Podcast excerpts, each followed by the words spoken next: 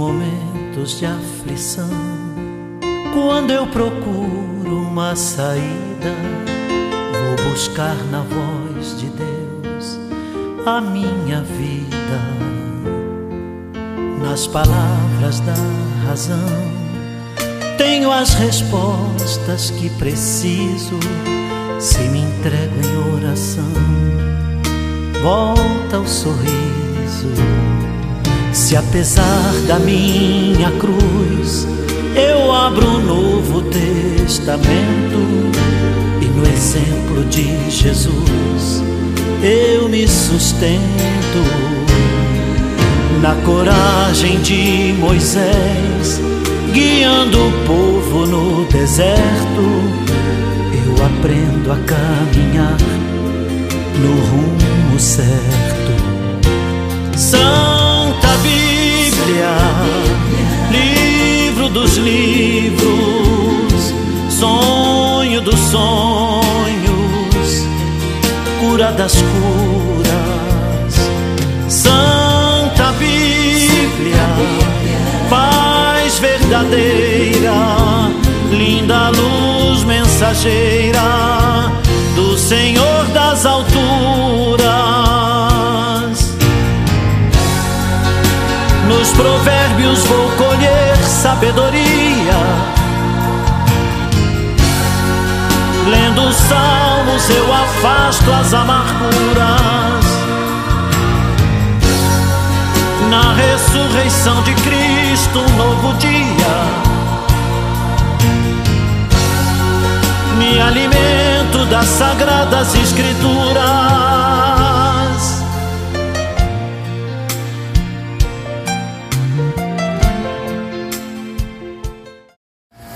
Olá, meus irmãos e minhas irmãs. Estamos começando mais uma quinta-feira, né?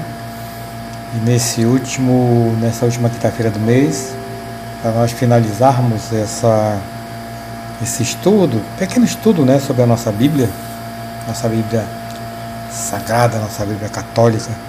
vamos falar agora de números, alguns números que precisamos conhecer, é, principalmente quando se fala, falamos em capítulos, né, em versículos, quantas Bíblias existem hoje no mundo, vamos dizer, né, que seja no mundo mais, mais conhecida no meio, não só católico, como protestante, como ortodoxo, como judeu. Vamos também falar um pouco também dos livros que não estão na Bíblia, são chamados de livros apócrifos, e vamos também entender o que, que significa esta palavra apócrifo, por que, que esses livros não estão na Bíblia. Né? Então, nós vamos finalizar isso aí e depois, no, no final aí da nossa conversa, já vamos estar nos preparando para o mês de outubro e pela quantidade de, de informações e também de, de, solicitações, vamos aí estar falando muito né, sobre uma pessoa humana, mas santa também. Mas vamos iniciar então falando do seguinte: quantos capítulos tem a Bíblia Católica e a Bíblia Protestante? Né? Inicialmente, podemos dizer que a, a, a Bíblia católica possui 73 livros, 73, e 66 livros. Essa diferença de livros, né, então, é, que são livros que, que foram agregados ao Antigo Testamento, porque foram escritos em grego.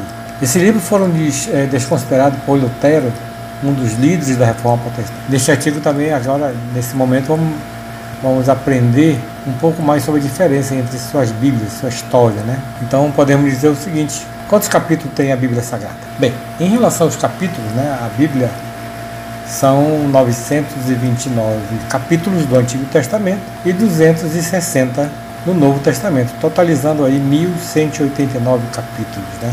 Aí uma pergunta que não quer calar. Quem foi que escreveu a Bíblia? Bem, segundo estudos, né, a Bíblia foi escrita por mais ou menos 40 autores. Só que esse número pode ser muito maior. Isso é porque costuma-se considerar essa cifra somente por conta das possíveis autorias dos livros. Eles podem ter sido escritos em conjunto e até mesmo em registro de história oral. Vale ressaltar que os livros também não foram escritos ao mesmo tempo, nem em conjunto. Então, aí nós vamos ver essa diferença quando temos em mãos ou de leituras livros que, dependendo da sua tradução, né, em países diferentes, vão ter aí números bem diferentes também. Mas sempre lembrando que as escritas dizem o seguinte, que a Bíblia foi escrita pela, pela, pela ação do Espírito Santo. Então, Deus escreveu. Tem que. Vamos considerar esse fato também da leitura. E depois também tem o lado dos apócrifos, que depois nós vamos falar sobre isso. Né? A Bíblia, já no século X a.C., ela começou a ser escrita e terminou lá pelos anos mil anos depois de Cristo. A escrita durante todo esse período deu, deu origem ao Antigo Testamento foram os seus 46 livros, que são a Bíblia hebraica dos judeus e o início da Bíblia cristã. Já no caso do Novo Testamento, ela foi escrita entre os séculos 45 e 90 depois de Cristo. Logo, uh, o tempo escrito da Bíblia é muito longo. Por isso muitas das vezes até podemos até ver interpretações diferentes, até porque escrito por várias pessoas. Né? Uh, a Bíblia não foi assim, um, colocada em época do livro sagrado concebido do nada, mas é a reunião dos textos de várias épocas, comprovando uh, e registrando a ação de Deus. Eu falei agora há pouco, né? Sobre a ação do Espírito Santo. Vamos considerar considerar em tempo, o tempo que a Bíblia foi escrita, mais ou menos em torno de 1500 anos. Deus, através do Espírito Santo, se manifestou na palavra de diferentes maneiras. O importante de tudo isso, gente, é que ela chegou a, a atingir diferentes pessoas e formas, né? mas que a origem a seguir foi o único caminho divino. É o caminho da palavra e do louvor a Ele. Voltando só para recordar, né? a Bíblia possui 66 livros. Quando se fala da Bíblia protestante, olha só, 66 quando se fala da protestante. E nossa Bíblia cristã católica, ela tem 73 livros, 73. Uma outra coisa que, que se deve entender que essa divisão de capítulos e versículos não existe desde sempre, quer dizer, lá de tempos atrás, ela já não vinha sendo escritas por capítulo 1, versículo 3 e assim por diante. Ela ocorreu, essa, essa colocação né, de, de capítulos e versículos na Idade Média, que foi feita isso colocado pelo bispo Stephen Langdon. Ele dividiu os livros em capítulos e mais tarde Saint Pegini dividiu os versículos. Essa divisão é adotada até hoje em relação ao Antigo Testamento. Já o Novo Testamento adota a divisão feita pelo tipógrafo Robert Estienne, que foi o primeiro a imprimir a Bíblia, com essa divisão de capítulos e versículos que eram numerados, facilitando assim a localização dos trechos, que nos facilita, vamos pensar, convir que até hoje é feito dessa forma. Né? Como sabemos e vemos, né, um, um pastor e um padre, ou qualquer outra pessoa que vai fazer a oração junto de outras pessoas, sempre usa essa localização para informar que parte da Bíblia está. É, em relação à Bíblia protestante, ela possui 31.102 versículos. 31.102 versículos. E a nossa Bíblia católica possui um total de 35.527 versículos. Você está vendo, ah, mas porque a diferença, né? 31 mil para 35 é justamente os livros, da diferença dos sete livros que não constam na Bíblia protestante, né? Então essa diferença dá também a diferença, óbvio, em termos de versículos. Podemos dizer o seguinte, né, gente? Vamos lá. Os livros que nossa Bíblia Católica tem 73, a, a protestante tem é, 66, e ainda podemos dizer que ainda tem a ortodoxa. A Bíblia ortodoxa são 80 livros, mas vamos nos ater por enquanto aqui a Bíblia Católica. É, a, os livros que não aparecem na protestante são Tobias, Judite, Sabedoria, Eclesiástico, Baruch, Macabeu 1 e 2. Né? Além desses sete livros, temos ainda a ausência desses textos na Bíblia protestante. Esté, o capítulo 10, de 4 a 16 e 24. E em Daniel também não consta na Bíblia protestante o capítulo 3, de 24 a 90 e o 13, é, versículo 14. Essa que se encontra a diferença do, do Novo Testamento também da igreja protestante. Então esses sete livros que não constam na igreja livro da protestante, só para que a gente possa compreender também né, sobre a Bíblia protestante, com a falta desses sete livros, é porque eles foram escritos em grego. Por isso, não considerados inspirados pelos judeus, né, que tem uma estrutura formada unicamente por livros escritos em hebraico. Lutero, para o Antigo Testamento. Ele adotou a escrita hebraica, incluindo, portanto, os textos origina originariamente escrito na língua helênica. Quanto à Bíblia dos Testemunhos de Jeová, né, lá pelo século XIX, quando Charles Stasi Roosevelt e alguns amigos formaram um pequeno grupo de estudos da Bíblia. tenha se usado a Bíblia naquela época protestante. Daquilo que se pode ver através da, da internet, aí, pelos meios de comunicação. Eles usavam frequentemente a tradução do Novo Mundo das Escrituras Sagradas, publicada pela Sociedade Torre de Vigia. Essa tradução tem os mesmos 66 livros da Bíblia Protestante. Portanto, quanto ao número de livros, não há diferença. E entre os cristãos, além da Bíblia católica e protestante, já está uma terceira Bíblia, pouco conhecida, mas porém para nós aqui. Né? É, ela é comum entre as igrejas ortodoxas, grega e russa. E o que, que ocorre? Essa Bíblia contém até 53 livros para o Antigo Testamento, isto é, sete a mais do que a Bíblia católica, que são os seguintes, né? São Esdras, Salmo 151, oração de Manassés, Salmo de Salomão, carta de Jeremias, né? o texto presente em Baruch, que também é a Bíblia católica, Susana, o capítulo 13 de Daniel, o católico, Bel e o dragão, o capítulo 14 de Daniel, né? Daniel católico, sendo esses 53 livros aos 27 do Novo Testamento, com uma soma total de 80 livros. Né? Então, olha só, nós temos a igreja ortodoxa com 80 livros, nós temos a cristã nossa, católica, com 73, a protestante com 63, e ainda tem a Bíblia hebraica com 24 livros. Isso, né, as Bíblias constantes hoje no mundo, com seus quantitativos, seus números de livros só para constar como, como números né, para vocês, em 1205, Stephen Langton introduziu a divisão dos capítulos. Na época só tínhamos os capítulos da Bíblia. E os versículos foram acrescentados somente em 1551 por Robert Strauss, Stephanus. Então, só para ter essa aí, né, ser colocada como números exatos disso aí. Né? E a tradução né, da nossa Bíblia, já falamos lá no início, está Vulgata também sobre isso aí, né? Podemos falar também, gente, da Bíblia é, Ave Maria, né? A Bíblia muito linda, uma vez até o compreendimento dela um pouco mais complexo para algumas pessoas. E tem a Bíblia protestante, que ela está em inglês, que é a King James, né? Se terem uma ideia, gente, a Ave Maria, ela tem em capítulos 1334 com 35.774 versículos. A Bíblia, que James é a protestante inglês, ela tem 1189 capítulos com 31.102 versículos, né? São números aí, pessoal, para a gente ter esta noção, esta base desses livros que são da Bíblia, tanto católico como protestante, como ortodoxo, como, como judeu e assim por diante, né? A grega, a russa e a gente poder compreender. Então voltamos só para recordar. A Bíblia Católica tem 73 livros e a protestante 66, 66. E a Bíblia Ortodoxa que tem 80 livros, né? Então só para recordarmos desses números para que a gente tenha conhecimento o quantitativo da nossa Bíblia e dos nossos irmãos protestantes. Gente, agora vamos falar um pouco sobre os livros apócrifos, né? Então vamos primeiro compreender o que significa isso. O que, é a palavra apócrifo? É, ela tem um significado de, pode, podemos colocar como secreto, como reservado, mas muito utilizado oculto, que não é lido publicamente. Esses livros não fazem parte do canon.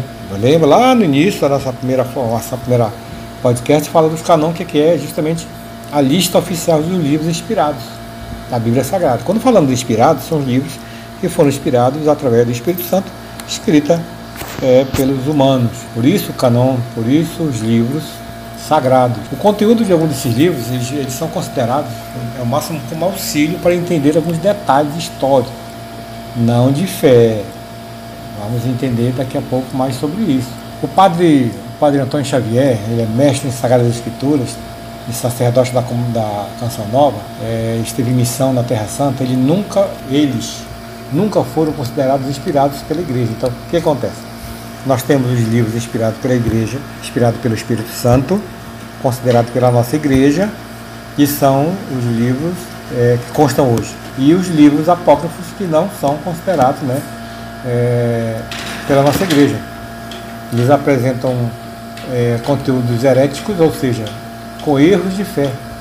Outros até distorcem a informação histórica em alguns, não possuem uma real é, realidade ou utilidade para a nossa leitura. Aqui, em momento nenhum, podemos dizer que não seja uma leitura para nós católicos. Porém, né, você tem que ter muita fé na hora que estiver lendo esses livros apócrifos. Né? O padre, inclusive, o padre Xavier destaca que os gestos que querem ler este material podem fazer com, somente utilizando com cautela. Né? Conhecimento prévio do assunto tratado no livro e uma formação boa de doutrina católica. Os livros apócrifos eles podem ser lidos, sim, claro, evidente, não como os livros inspirados. A igreja não proíbe, a igreja não proíbe a leitura dos apócrifos, mas não os ensina para para que evitar que as divergências contidas neles possam gerar confusão na cabeça de algumas pessoas. Né? Aqui o padre fala que pessoalmente desaconselha a leitura de Apócrifos, sem uma prévia leitura de uma boa crítica sobre a prévia leitura dos evangelhos canônicos, né? para que, que não haja é, distorções e, e, seja uma leitura bem clara sobre isso. Né? O padre também explica um detalhe muito importante quando falamos né, dos livros apócrifos. Ele cita que seria para preencher algumas lacunas dos nossos livros canônicos. Lembramos do canon, a lista dos livros da, da nossa Bíblia cristã, que podem representar uma pista para a recuperação de informações antigas, como por exemplo o trajeto da família sagrada, da, da Sagrada Família, quando foram para o Egito e assim por diante. Mesmo os que são heréticos erram em dados de fé, mas podem conter informações históricas que podem ser investigadas posteriormente. Então, voltando a repetir, a igreja não proíbe, porém, tenha sempre o cuidado de fazer muitas pesquisas para que você não deixe levar também por heresias e enganos desses livros, porque não são considerados livros de origem do Espírito Santo, como colocado nos outros livros, livros escritos pelos homens, sem a inspiração do Espírito Santo. Uma das questões também presentes nesse livro está na sua origem. Como? Como origem? Para a nossa Igreja Católica, eles não são escritos inspirados por Deus. Acabei de falar agora há pouco, né? Segundo o padre, os critérios utilizados para discernir quanto à inspiração dos livros do Novo Testamento são baseados nos padres apostólicos, utilizados desde o primeiro século do cristianismo. Já os livros canônicos, embora sejam de inspiração divina, foram escritos por mãos humanas, fruto de um longo período de histórias e amadurecimento da fé. Enquanto a fé da comunidade não era madura o suficiente, o Espírito Santo não inspirou a escrita para dizer que um livro sagrado, livro da Sagrada Escritura, é sempre inspirado em um ambiente saudável de fé. Para a igreja, a inspiração divina sobre a Bíblia se distingue da chamada inspiração divina contida em outros escritos, textos espirituais, catequese, homilia assim, e assim por diante. Para estas, o homem de fé se inspira na Bíblia, depois a explica sem acrescentar e sem contradizer por meio da arte, seja falada, escrita, construção de ícones, etc. Então, recordando novamente, né, é, é, esses apócrifos não fazem parte do cano hebraico, mas todos eram mais ou menos aceitos pelos judeus de Alexandria, que liam o grego e pelos outros lugares. E alguns são citados no Talmud. Esses livros, com exceção de segundo Edras, Eclesiásticos, Judite, Tobias e primeiro dos Macabeus, foram primeiramente escritos em grego mas o seu conteúdo varia em diferentes coleções. Salienta também que espíritos não são inspirados e não fazem parte do canon sagrado, já vimos isso anteriormente, né? Os livros apócrifos, na sua ordem atual, é o seguinte: primeiro de Edras, segundo de Edras. Esse primeiro de Edras é simplesmente a forma grega de Esdra, e, é o, e o livro narra o declínio e a queda do reino de Judá desde o reinado de Josias até a destruição de Jerusalém. O cativeiro de Babilônia, a volta dos exilados e a parte de que Esdras tomou a reorganização da política judaica. Segundo Esdras, esse é um livro muito é, é, com estilo inteiramente diferente do primeiro. Não é propriamente uma história, mas sim um tratado religioso, muito no estilo dos profetas é, hebreus. E o assunto, o assunto central, com, compreendido nos capítulos 3, 3 a 14, tem como objetivo registrar as sete revelações de Esdras em Babilônia. E algumas como visões, né? por exemplo, a mulher que chorava, a águia e o leão, o homem que se ergueu no mar. Então, isso aí é a visão de Esdras. O outro livro é Tobias. Esse livro contém a narração da vida de, de, de, de um certo Tobias de Neftali, Neftali, homem piedoso que tinha um filho de nome igual. O pai havia perdido a vista, o filho tendo de a Rages, na média, para cobrar uma dívida, foi levado por um anjo a Ecbatana, onde fez o casamento.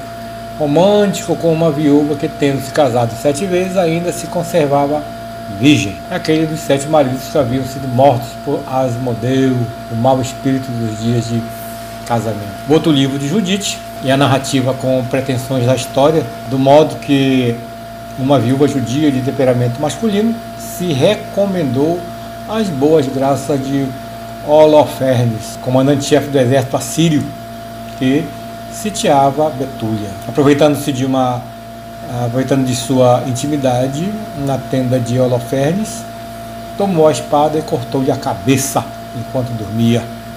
Judite, a outra Esther, acrescido de capítulos que não se acham nem no hebreu nem no caldaico. O livro canônico de Esther termina com o décimo capítulo. A produção apócrifa acrescenta dez versículos a este capítulo e mais seis capítulos. Na tradução dos 70, nós vimos isso lá no passado, na outra aula, na outra formação, na outra conversa, esta matéria suplementa, é, suplementar é distribuída em sete porções pelo texto e não interrompe a história. Outro livro, Sabedoria de Salomão. Este livro é um tratado de ética recomendando a sabedoria e a retidão, né? e condenado a iniquidade e a idolatria. As passagens salientam o pecado e a loucura de adoração das imagens. Lembra as passagens que sobre o mesmo assunto se encontram em Salmos e em Isaías. É digno de nota que o autor deste livro refere-se a incidências históricas para ilustrar a sua doutrina e limita-se aos fatos recordados no Pentateuco. Pentateuco, vamos dar aqueles livros lá do, do, Antigo Testamento, começando lá em Gênesis. Eclesiástico, também denominado Sabedoria de Jesus, filho de Siraque. É obra comparativamente grande, contendo 51 capítulos. No capítulo 1, de 1 a 21, louva-se grandemente ao sumo sacerdote Simão, filho de Onias provavelmente o mesmo Simão que viveu entre 770 e 300 anos antes de Cristo. O livro deveria ter sido escrito entre 290 e 280 a.C. em língua hebraica. O seu autor, Jesus, filho de Siraque, de Jerusalém. Outro livro, Baruch. Baruch era amigo de Jeremias. Jeremias, vamos lá lembrar que é um dos grandes profetas. Os primeiros cinco capítulos do seu livro pertencem à sua autoria enquanto que o sexto é intitulado Epístola de Jeremias. E nós temos também a adição à história de Daniel, que é o Cântico dos Três Mancebos, ou Mancebos é a coisa que jovem, né? A história de Susana, Bel e o Dragão, primeiro livro de Macabeus, segundo livro de Macabeus, terceiro livro dos Macabeus, quarto livro dos Macabeus. Então, gente, isso tudo são os livros apócrifos que você não vai encontrar na nossa Bíblia católica. Aqui fica é, uma observação para que você depois dê uma pesquisada, que é muito bom para vocês também, para que vocês descubram a quantidade de livros que tem da divisão da nossa. Eh, da nossa Bíblia. Eu falei agora há pouco do Pentateuco, que são os cinco primeiros livros do, da nossa Bíblia, do Antigo Testamento, e tem o, o, os livros do, dos profetas pequenos, do profeta, dos grandes profetas. O que, que eu estou dizendo grandes pequenos profetas pequenos? Não é que eles sejam de estatura menor, não, gente é porque os profetas pequenos, ou pequenos profetas, são que ah, os livros deles são, são pequenos, são, tem poucos capítulos, né? Então isso aí é, fica aí como uma dica de pesquisa para vocês. Ah, fica aqui uma ressalva que não são pequenos, né? São os profetas maiores e os profetas menores. Então vamos lá. Profetas maiores são cinco. São cinco livros que você vai encontrar na Bíblia. E fica aí para você pesquisar quais são. Né? E os profetas menores têm a quantidade de 12 livros. Né? Então fica aí também para você descobrir quem são. Né? Depois, você quiser, manda aí para o meu, pro meu WhatsApp, o WhatsApp do Voz e Verdade. Entre em contato e caiu um pequeno teste para vocês. E nós já temos a escolha para o mês de outubro. Né? Então, escute essa música para você ver de quem será o podcast de outubro. Vamos ter os quatro ou sei quantas semanas vão ter, outubro, mas vamos fazer a leitura totalmente do mês de outubro, que quando você ouvir essa música você vai descobrir de que vai ser. Então é gente, bom, bom quinta-feira, bom final de semana a todos, possa esse Deus de misericórdia estar olhando por cada um de nós, pelas nossas famílias, pelos nossos doentes, aqueles acometidos, infelizmente ainda pela pandemia. Né? Então, até a próxima quinta-feira falando de um novo assunto já. Em nome do Pai, do Filho e do Espírito Santo. Amém.